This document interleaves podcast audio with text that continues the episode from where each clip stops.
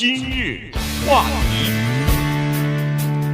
欢迎收听由中讯和高宁为你主持的今日话题。呃，这段时间呢，跟大家聊这个 Adam 呃 Davidson 啊，他写的一篇文章哈。这个 Adam Davidson 呢，是美国呃国家广播电台的 Planet Money 的这个节目的制作人之一啊。同时呢，他也有他自己的博客。那么呢，他就根据自己的减肥的经验呢，呃，居然把这个经济学上的理论和博弈。博弈论啊，二次世界大战美国使用的这个博弈论哈，战争当中的理论呢，也用在里头了，非常有意思。他其实告诉我们一个道理，就是说如何减肥，以及这些生产减肥产品的，尤其是替代品的这些公司，它是他们的赚钱模式又是怎么样子的？Adam Davidson 呢是个大胖子，这个呢 他自己承认。至于是在两百磅的这个吨位，还是三百磅？咱们就不说了，但是呢，这个事情呢，从小到大都困扰着他。他还是个孩子的时候，就是个小胖子，后来呢，就变成了一个大胖子。那么，对于减肥这个事情呢，也是让他非常的烦恼。所以呢，他这个四五十岁的人，我都不知道他多大，可能呃，差不多应该是个四五十岁哈，只能比这个四五十岁大。这个年纪的时候呢，他发现了一个 新的途径，那就是去年的时候，去年的时候呢。不知道是什么样的一个原因，他想起了古老的这个博弈论。那么，为什么这个博弈论跟这个减肥会有关系呢？这里很快的讲一下这个博弈论的这个原理哈。博弈这个英文呢是 game，然后论呢就是 theory 哈，game theory 这个理论呢是这么强调的，就是双方要考虑自己的选择。什么叫考虑自己的选择？就是当你认清你有多少选择的时候，你才能制定你的打仗的这个方针。那么在第二次世界大战的时候呢，有所谓的两败俱伤的战术，也就是说，咱们要是打的话，我要让你清楚，我活不了，你也是死的。给对方一个这种感觉，那么于是呢，让对方来选择他是不是还要打。我特别喜欢举这个抡菜刀这个例子，因为我小时候见过这个事情，给我印象很深。这个博弈理论在这个抡菜刀这个事情上是发挥的淋漓尽致，就是两个半大不小的中学生打架，打得不行了，其中有一个人回家去拿菜刀去了，结果那另外一个呢不跑，他在这儿站着。那回家拿菜刀这个人有点麻烦了，所以我就目睹的这一幕终生难忘。他拿这个菜刀就冲过来了，这个时候呢。如果旁边有人拦着的话，那他肯定挥起来，而且叫嚣得很凶，因为人已经把他给拉住了嘛。他得要跟你。他知道，他知道挥不下去了，是吧？可是我见的那次就很麻烦，因为大家都知道他拿着菜刀，没人敢去拦他，怕被他那个刀给伤了。他这个时候就逼近了，他已经站到那个小孩子的对面，他这个菜刀拿在手里，他是劈不劈呢？没办法了，他这时候把那个菜刀往怀里一揣啊，两人就开始对骂了。这时候我们就知道。这北京话就叫怂了，这就是就是您这菜刀白拿了。但是呢，他不行，他又有个台阶下，两个人在那骂呀骂呀骂了，骂了很久。这时候一辆公共汽车来了，正好他们两个人打架这个地方呢，离那个车不远。这个没拿菜刀的人一看这个公共汽车来了呢，他一看那个公共汽车的门一开，下面的人也不多。他呲溜，他就钻上去了。这时候，这个人挥起来了，这菜刀，他挥着菜刀，他就冲上去了哈。好，那这故事呢就说到这儿。也就是说，这个博弈的理论就是，对于这个挥菜刀的人来说，你想想他有什么选择啊？第一，砍；第二，不砍，没了。嗯。可是那个那个人呢，他的选择就是站着不动，然后就跑，是吧？嗯。他有两个选择，所以这就是博弈论。这时候看你怎么在这种情况下做你的战略的决定。对，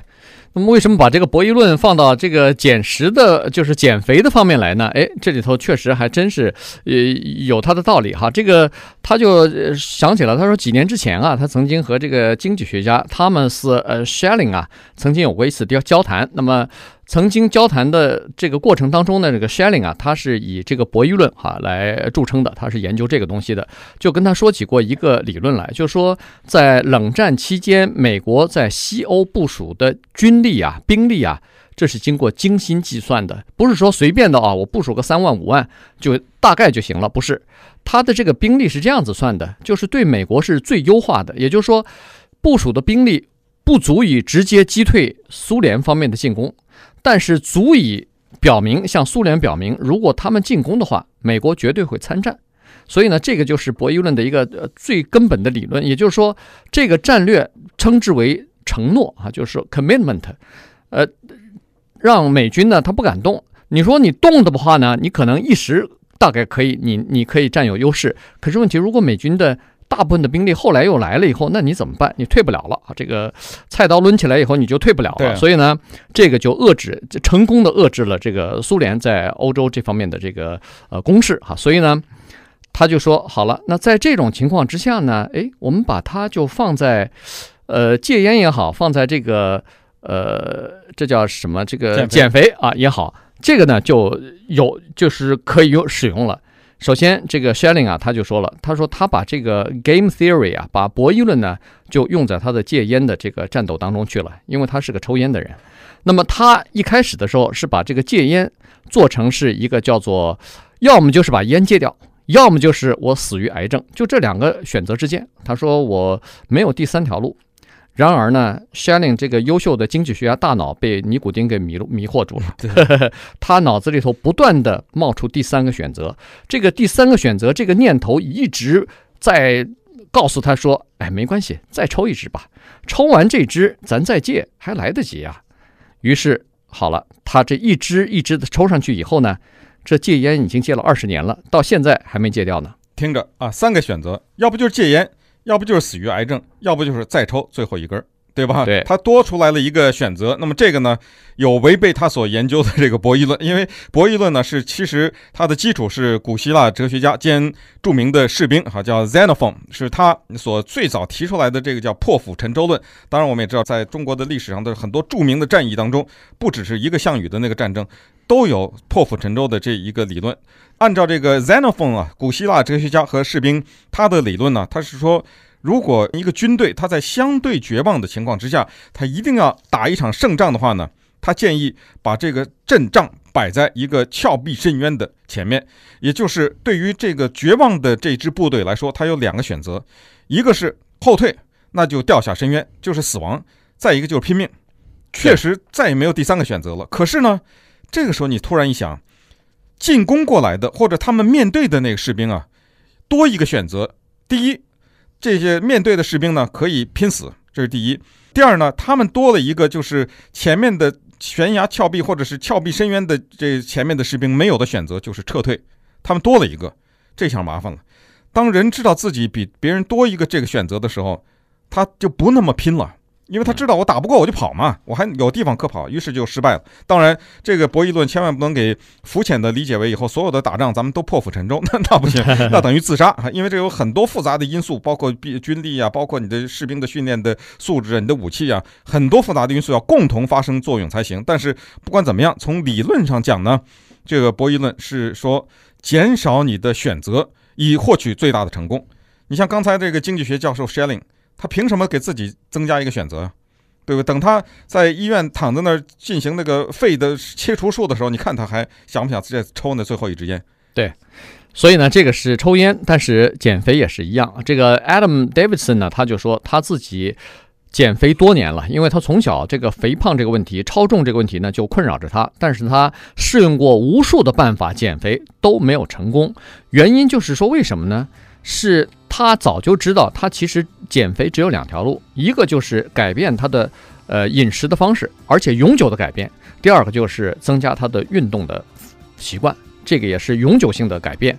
但是呢，他总希望他有第三条路，也就是戒烟的人一样，总想抽那第三支呃再抽一支烟啊。结果呢，待会儿我们再看看他这个第三个选择到底是什么，以及这个第三个选择对减肥也好，对节食也好，到底有没有用？欢迎继续收听由中讯和高宁为你主持的今日话题。这段时间跟大家讲的呢是《纽约时报》的一篇文章，哈，作者呢是 Adam Davidson，他呃根据自己的减肥经验呢来告诉我们减肥的方式，以及甚至把这个经济学和这个博弈论都放在里边去了，哈。他说减肥的时候其实包括戒烟，哈，戒除任何一个坏的习惯，大概都是要有这种背水一战的这个决心才可以。也就是说。要把自己的选择限制的越少越好。如果只有两个选择的话，一个不可能是一个哈，这个最最少的就等于是两个选择。对，如果要是把这个选择限制在两个的时候呢，那你成功的可能性可能就会比三个、四个要大很多啊。因为人他是有惯性的，如果给他太多的选择，他就会去倾向于选择那个对自己最容易的。那个选择对，那么 Adam Davidson 他的第三个选择是什么呢？先重复一下他的两个选择，就是一个是要不就是减肥，要不就继续变成胖子吧，对吧？对这是两个，还有一个第三个，他给了自己一个第三个选择。如果用什么词汇来概括这个第三个选择的话，这个词叫 Diet Coke，就是人总是说，哎，如果你吃这个东西，你就放心了，你就可以尽情的喝了哈。这个东西是 Diet，你就喝吧。他呢自己骗自己，他除了这个 Diet Coke，还有一些所谓的哈，在这个商店里看着带有这个减肥字样的所谓的这个 Fat Free 啊什么这样的 Yogurt 啊什么这之外呢，他有一招骗自己，他买书，对他这个骗得很厉害，他专门买那个什么哈佛大学啊，Mayo Clinic，这是美国的著名的医学院啊和学府啊，他们那些专家写的书，这些专家在骗人吗？没有，这些医疗单位他们在骗人吗？没有。但是呢，他们不断的在出这些书，同时来分析人体的构造啊，给你讲这个人健康的道理啊，以及减肥的这些原理。他在告诉你这些道理，他是希望什么呢？他是希望你是照着做的。可是你知道，人就是这个问题，就是当你这买了这个书的时候，拥有了以后啊，你有一种莫名其妙的力量，就是告诉你有一个声音告诉你。你买了就等于已经看了，就像是那个健身房的会员卡一样，你把它放在钱包里，你就心安理得，就以为你已经使用过了。所以这个很害人的。结果他就发现，他那个书架上减肥的书越来越多，他这磅呢一磅没下去。对，所以这个就是一个问题啊，就是说他明明知道减肥的唯一途径，第一就是永久性的刚才说的这个改变饮食方式，第二就是增加运动啊，这个没有别的选择。但是呢，商家呀，出于商业的考虑呢，他总是想要给你第三个选择，于是出这个减肥及这个各种各样食谱的这个书越来越多，这是很大的市场。然后生产那个什么减肥的可乐的呀，生产那个 Atkins 那个减肥的营养棒呃营养食品的呀，呃到处都是啊，这个让你感觉上说。他总是给你一个另外一个选择啊，就是说，哎，也可能这第三个选择会出现奇迹，也可能第三个选择可以轻而易举的，呃，帮你把这个体重呃降下来，呃，而且有的时候还冠以什么呃万能的医生告诉你的建议啊之类的东西，所以呢，老让人们感觉到说啊，用一个很简单的方法，让你可以接受的方法，就可以达到一个呃其实蛮困难的这么一个目标，就是减肥的话。那你当然是选那个呃轻松愉快的这个方法了，结果他的经验就是说没办法，他根本减不下来，所以在这种情况之下呢，有一天他就真的就是跑到了这个呃哈佛，哎，就是纽约大学哈佛大学啊，纽约大学的一个减肥中心，减肥中心啊。那么这个纽约大学的减肥中心的这个医生呢，就告诉他了，说你呀，我要你一个承诺，也就是说你。给我十到二十四个星期的时间，你如果要是完全按照我告诉你这个方法去做的话，我保证你减肥。嗯，这方法是什么呢？他们用的一家叫 Robert Corporation 哈，这家公司的产品。这个产品是这样的，就不是吃的东西，都是各种各样的营养品呢，全是粉状的，然后兑在一起，然后在一个机器里面打碎了，打碎了以后呢，把它变成一种喝的东西。那么你可能会问，那这个东西哪有卖的？没有。任何的地方没有，任何一个超市没有，包括国际网络上，他都不卖给你。这家 Robert 这家公司的经营理念呢，和上述那些 Diet Coke 呀，以及减肥的书啊，和减肥的那些各种各样的饮料也好，和餐饮也好，不一样的地方就是，它呢是跟病人的利益直接挂钩的。你像这种 Slim Fast 呀，什么就是这种我们看到的这种 Shakes 啊，什么这个哈，它一直在那卖。如果你要真的能做到喝这些东西，或者某就是所有的哈一切的这个减肥东西，如果你真的能做到的话，可能也会能减肥。但是这些公司他们太了解人性，它之所以长久的能够活着，这个工业为什么是一个两百一十亿的工业，就是卖这些书啊，卖这种 Diet Coke 啊和和这种减肥的产品，就是因为它了解人性，他知道您坚持不下去。可是这个 Robert 这家公司它不一样，它不卖这个东西，你必须得进到一个医疗中心里面去，由医生给你。而且呢，你在你家的那个地方啊，还没有，你必须得坐车或者想办法要到相当一段距离以外去拿，一次他只给你一个礼拜的量，他是采取这个办法。结果这个 Adam Davis 呢，就进到这个纽约大学减肥中心以后，就开始进行了这个 Robert 这个疗法，结果一口气掉了六十磅。呃，不管是咱们没，他大概是二十四周吧。但是即使是二十四周的话，这也是很很多的哈。这是六十磅，这是半年不到嘛？哎，半年不到的时候他就掉了六十磅。所以呢，他就通过这个事情，他自己减肥呢，他就突然发现一个道理，就是说，实际上你如果想要减肥的话，那么你就按照博弈论的这个说法呢，你就要真正的做出承诺来，然后。消除你各种其他的选择，你就必须要减肥。不过一般来说呢，按照市场或者是这个其他的产品的呃这种商家呃所表明的呢，就是说他们认为这个市场上巨大的利益呢是来自于让这个消费者产生的这个幻想啊，可能来自的这个业务更多。也就是说，给他一个第三选择，除非这个第三选择出现奇迹，他才能减肥，否则的话，他将永远减不下去。可是。那些商家就是让你减不下去啊，减不下去，他才有利可图呢。对，我告诉你，我有一些书是一九八八年买的，到现在一篇没看过。